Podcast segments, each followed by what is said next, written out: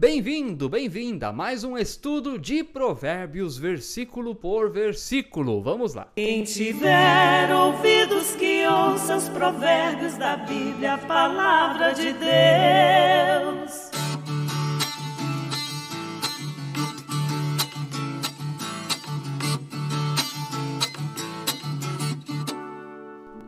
Que bênção que você está aí com a gente para aprender da palavra de Deus. Inscreva-se no canal, ative o sininho para receber notificações de novos vídeos. Deixe o like, estamos aqui produzindo um conteúdo muito bom que você tem à disposição todos os dias. Olha como isso é uma bênção. Então ajude a gente. Você não paga nada para deixar o like, não paga nada para se inscrever, nem para ativar o sininho, nem para comentar. É de graça para você, mas ajuda muito o canal da paróquia, não financeiramente porque o canal ainda não está monetizado, ele só monetiza depois que chegar a mil inscritos e mas ajuda no sentido de divulgar. Quanto mais reconhecimento o canal tem, mais o próprio YouTube automaticamente divulga o canal para outras pessoas. E claro, que bom que você está aí no Spotify com a gente, estamos em sintonia com o seu coração. Vamos lá, gente. Provérbios 12:4. Interessante esse versículo, mas temos que ter cuidado. Já explico. Vamos ler primeiro.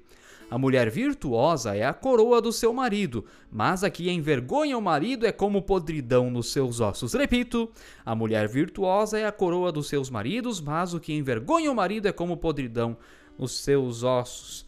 É, e antes de tudo, deixa eu dizer assim, ó, ô maridão, calma aí.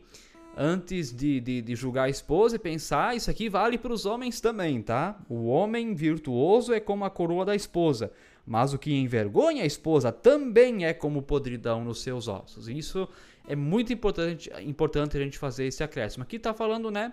É, dos relacionamentos, de nem o marido envergonhar a sua mulher, nem da mulher envergonhar o seu marido. E pastor, como é que faz isso? Como é que a gente cuida com isso? Olha, tem que se conhecer muito bem. E para se conhecer bem, tem que dialogar, tem que conversar. Se um não fala com o outro, não tem como se conhecer.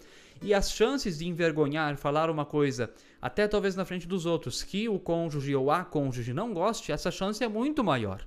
E inclusive existem as linguagens do amor. Tem um livro sobre isso, procure as cinco linguagens do amor. É um livro abençoado, muitos casais têm sido abençoados há anos por este livro. E ali se aprende qual que é a linguagem que o outro fala para aprender a falar a linguagem do outro e isso evita constrangimentos, isso evita brigas, isso evita vergonha, como está dizendo aqui. Então, gente, tá aí, né? Para quem é casado, casada, né? Quem está num relacionamento amoroso, de procurar esses recursos e dialogar bastante sobre tudo com muita transparência para não causar um vergonha ao outro, mas para que haja paz no lar. Que Deus abençoe sua reflexão, sua família, em nome de Jesus. Amém. Quem tiver ouvidos que ouça os provérbios da Bíblia, a palavra de Deus.